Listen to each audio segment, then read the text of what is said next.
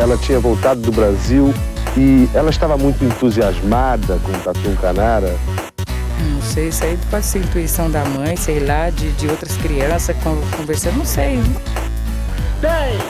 Nota 10! O senhor vai gostar, hein? Bebê diabo parou o táxi na avenida. Ao vivo? É muito pior.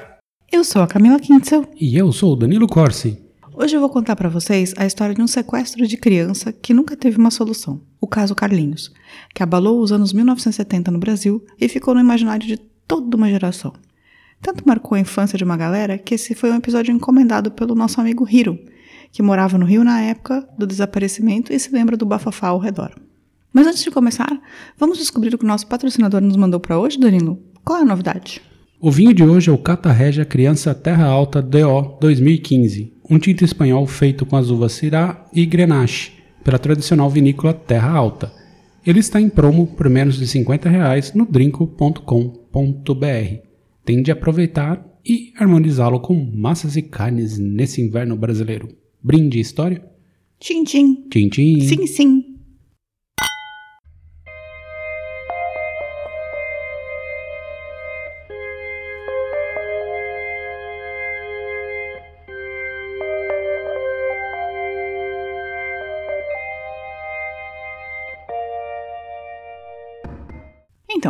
Variar, acho que já vale dizer que esse possivelmente fosse um caso que teria uma solução muito simples, caso não tivesse ocorrido uma sequência inacreditável de atrapalhadas da polícia e da imprensa brasileira da época.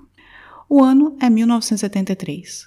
No dia 2 de agosto, aproximadamente às 8 e meia da noite, Maria da Conceição estava com cinco dos seus sete filhos em casa, na rua Alice, 1606, assistindo a novela Quando a Luz se Apagou.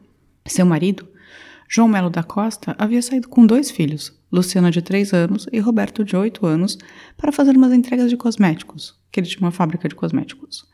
Junto de, de João e dos seus filhos estava um funcionário da empresa, Abel. A princípio, todos na casa acharam que era um problema do quadro de luz, e Maria saiu para ver. Nisso ela encontrou um homem negro e jovem de cabelo black power com uma camiseta vermelha entrando na casa. Ele estava armado e com o rosto coberto. A boca, né? Tipo como uma máscara, assim. Dentro da residência, no escuro, estão Maria Conceição, a mãe, Vera Lúcia, de 15 anos, Carmen, de 14, Eduardo, de 13, João, de 11 e Carlos Ramírez da Costa, de 10 anos, o nosso Carlinhos. O, homem armado pergunta pela criança mais nova. Lembrando que existiam duas crianças ainda mais novas é, entre os filhos da Conceição, mas elas estavam com o pai, né, que era de 8 a de 3. Carlinhos é apontado e é levado pelo sequestrador. Carlinhos, no caso, só estava vestindo uma bermuda azul marinho, sem camiseta nem nada. O sequestrador deixa um bilhete na casa. Parece que deixou para Vera Lúcia, a irmã do, do Carlinhos. No que estão saindo, o pai de Carlinhos ainda vê o sequestrador levar o menino para um matagal e o persegue, mas não consegue encontrá-los. Estranho, não, Danilo? Bizarro, assim. Pegou uma criança, assim. Não É. entendi nada.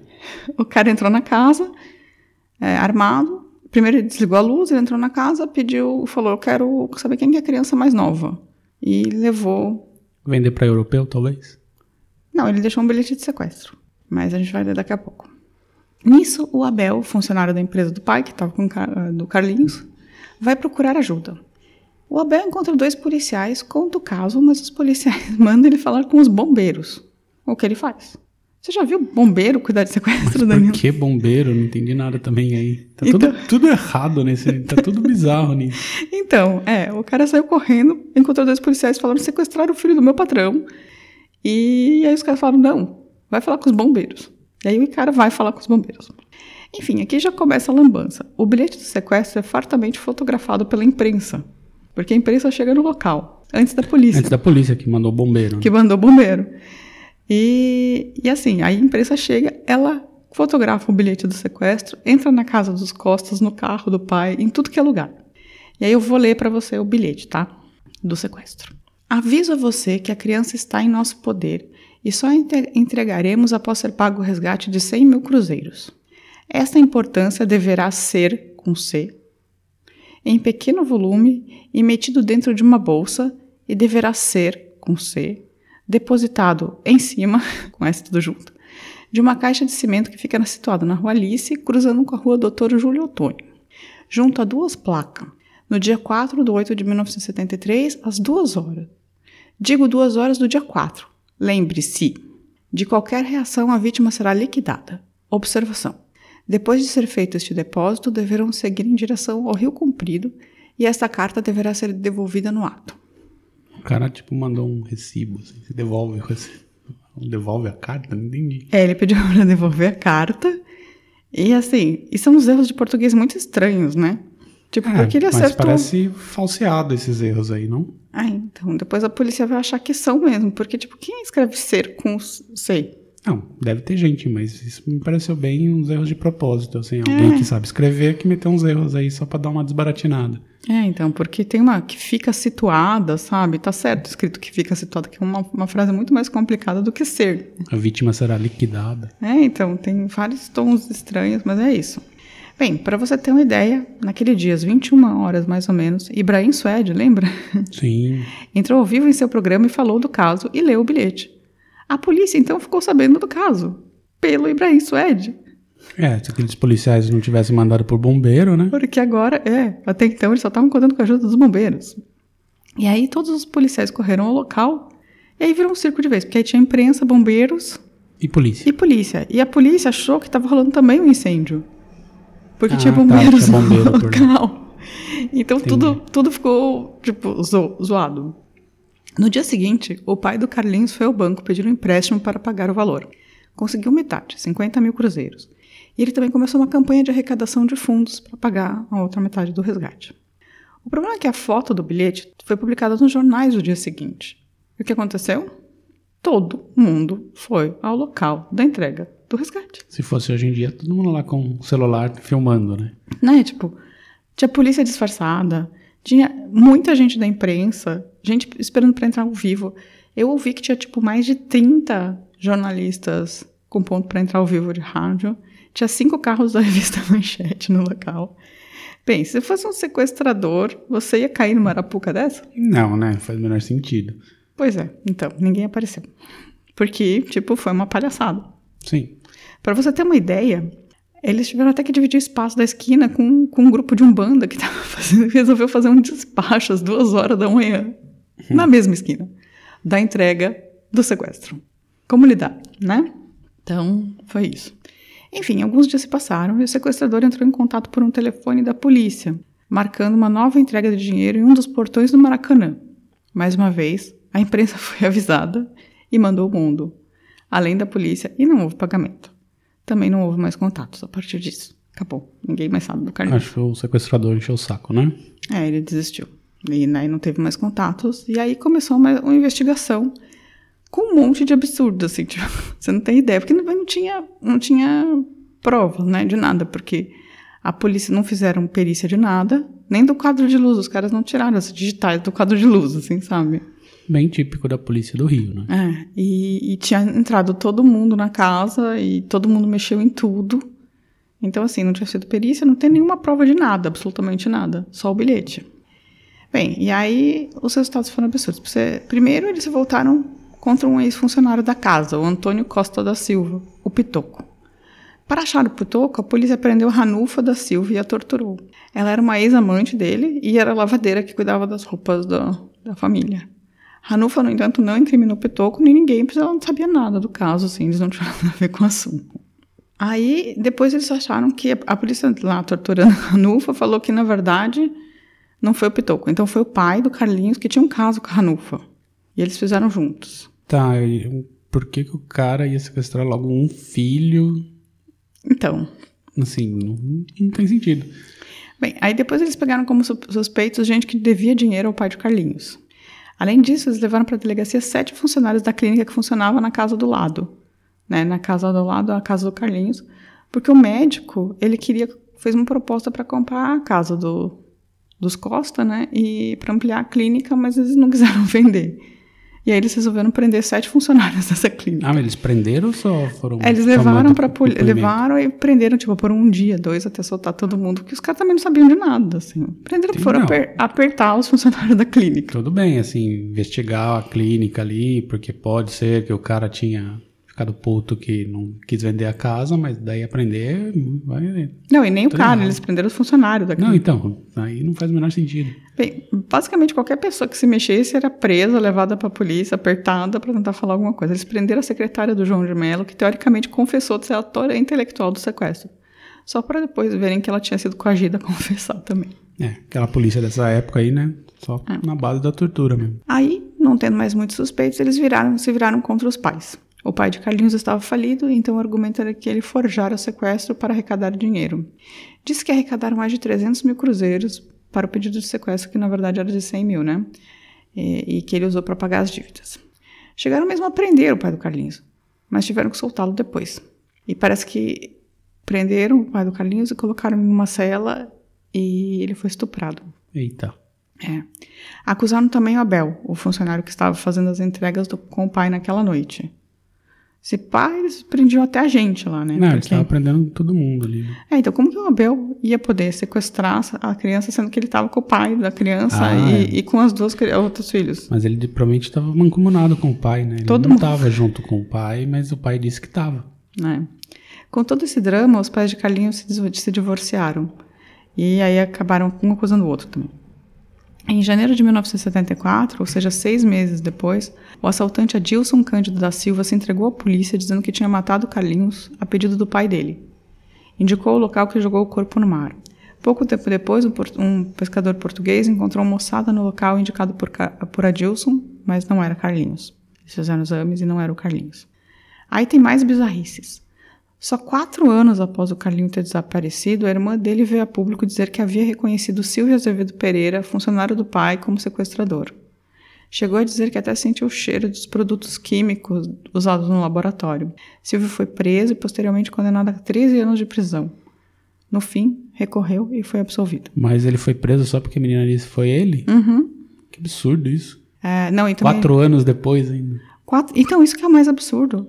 É quatro anos depois, assim, a menina falou, não, é que eu reconheci, sim, o, o Silvio, pelo olho. Porque ele tava com a cara coberta também. Sim. Então, E ele tinha cheiro de produto de limpeza, de produto é, químico. E aí o... ele foi condenado a 13 anos. Aí depois tipo, fizeram um, um, um estudo de letra lá, muito picareta, falando que a letra talvez fosse dele, mas também já tinham falado que a letra era do Abel e também já tinham falado que a letra era de outra pessoa, sabe? basicamente não sabiam nada e É, pegaram o depoimento da menina e falaram, é, vamos condenar alguém. Há 13 anos, mas depois ele recorreu e foi absolvido porque, né, pelo amor. No fim, Carlinhos nunca foi encontrado. Mas uma sequência de bizarrices no caso e contradições indicam que talvez tivesse algo a ver com família. Talvez fossem só coincidências. Eu vou dar algumas e você me diz o que você acha, tá bom? Tá, manda lá. Então tá. A mãe do Carlinhos ia toda quinta-feira uma sessão espírita, mas naquela quinta-feira ela não foi. É, até aí, normal. Na parede da casa só tinham dois pôsteres. Um com a foto de todos os filhos e outro só com uma foto grande do Carlinhos. Nenhum outro filho tinha uma foto individual na parede da casa. É, esquisito, mas não incomum, vai. Eles são sete filhos. Ah, tudo bem, por algum motivo, sei lá, um- alguém, tio, não sei o que, tirou a foto, ficou bonita, todo mundo achou e colocou. Isso também não diz nada. É, um dos jornalistas acha que parecia meio montado. sabe? A família tinha três cachorros, Negrinho, Cla Clazy e Suzy. Mas eles não fizeram nada e nem latiram. Também não diz nada. O Abel, o funcionário do pai que estava junto, disse que viu o sequestrador fugir num táxi vermelho, quando todo mundo viu o sequestrador fugir a pé. Mas quem é todo mundo? A família? A família. Tá. Eu, o pai. e- E o Abel disse que foi. Que viu um táxi vermelho. Tá, aqui a gente tem uma contradição aí. É. Abel também não falou pra polícia que era, que era funcionário de João. Disse que era vizinho. Mas ele morava, tipo, em Duque de Caxias, no outro lado da cidade. Bom, sei lá. Estranho, mas sei. Falar pra polícia às vezes é perigoso. O portão lateral da casa era mantido sempre fechado. Mas naquele dia o portão estava aberto. Coincidência, mas pode. Às vezes acontece, acontece né? É. Nada que você falou aí indica que seja não sou, apontando pra Não família. sou nem alarme. Nada, nada, nada, nada. A polícia achou que, que a mãe estava muito calma, mas isso eles sempre fazem, né? Eles começam a fazer julgamento moral sobre como as pessoas estão reagindo aos, é. às tragédias, enfim, mas que a mãe estava muito calma e que o pai, mas o pai, o pai não, enfim. Ah, outra coisa que aconteceu no tempo foi que começaram a surgir pessoas dizendo ser o Carlinhos. Né? Foram testados 13 homens e todos os resultados foram negativos. O pai de Carlinhos chegou a ir até a Holanda visitar um médium para tentar achar o filho, mas depois disso ele se resignou e, e acabou achando que o menino tinha morrido mesmo. A mãe do Carlinhos, até bem pouco tempo, achava que o filho estava vivo, mas agora acha que parentes do ex-marido sequestraram e quando Carlinhos os reconheceu, mataram o menino. Isso pode, pode ser, de fato. Enfim, o Carlinhos nunca foi encontrado, vivo ou morto, e o caso daqui a pouco, em anos, vai completar 50 anos, meio século, em 2023. Acho pequena a chance Não, de esse descobrir menino o que foi morto. Quando, quando a coisa saiu de, de controle ali da, de publicarem o bilhete e tal, todo mundo. Os caras resolveram matar a criança, assim, tipo, deu errado. assim. Entendi, você acha que mataram o Carlinhos? Mataram, sem dúvida. Eles- Acho que é um, foi um sequestro legítimo, assim, muito provavelmente relacionado com alguém que trabalhava, pode ser esses ex-parentes aí que a mãe. Tudo pode ser. Ex- Parentes não, parentes do ex-marido. É, parentes ex-parentes, né? Parentes do ex-marido, né? Então, ex-parentes. Pode ser, e aí, assim, eles queriam levantar algum dinheiro, seja por N motivos. E aí, quando eles não conseguiram achar porque o caso caiu na imprensa, falaram, bom, agora não tem jeito. E provavelmente a criança sabia quem era, reconheceu, e aí não tinha, não tinha outra opção não ser matar. É isso, eu acho que a, eu acho que isso explicaria se eles fossem se fosse conhecido da família, explicaria o fato, o fato de terem entrado e pedido a criança mais nova. Sim, provavelmente. Porque é mais, é mais difícil você lidar com uma criança mais nova, mas ao mesmo tempo é mais, mais difícil que ela te reconheça também, Também, né? Tem tudo isso. né? Eu pensei sobre, eu pensei sobre isso, é. E é, eu acho que o Carlinhos morreu também. Eu não, queria dizer nada, mas eu acho que o Carlinhos morreu.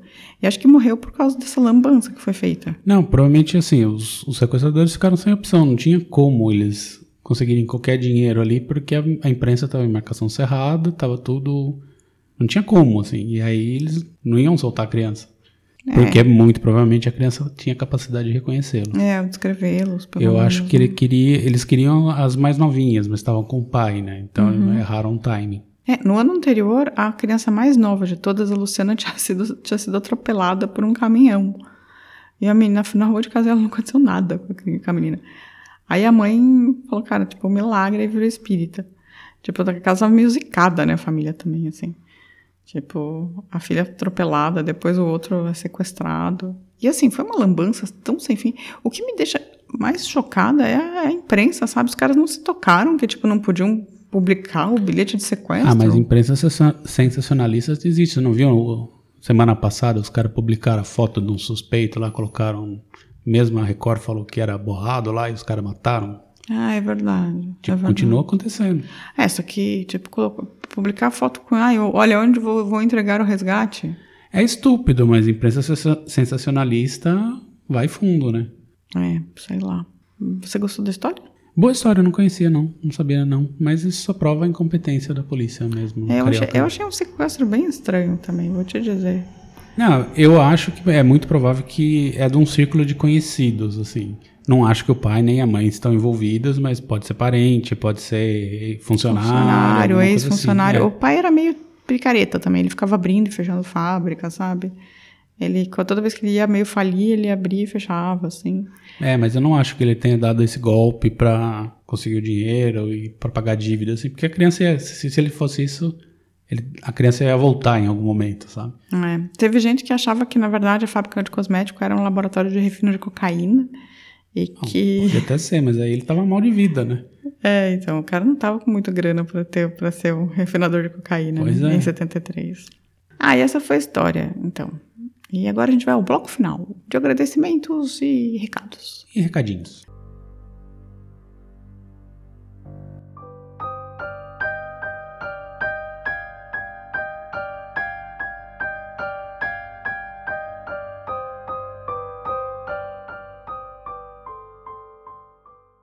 Bem, eu queria agradecer primeiro ao Hiro por ter dado a letra desse caso impressionante, de absurdo.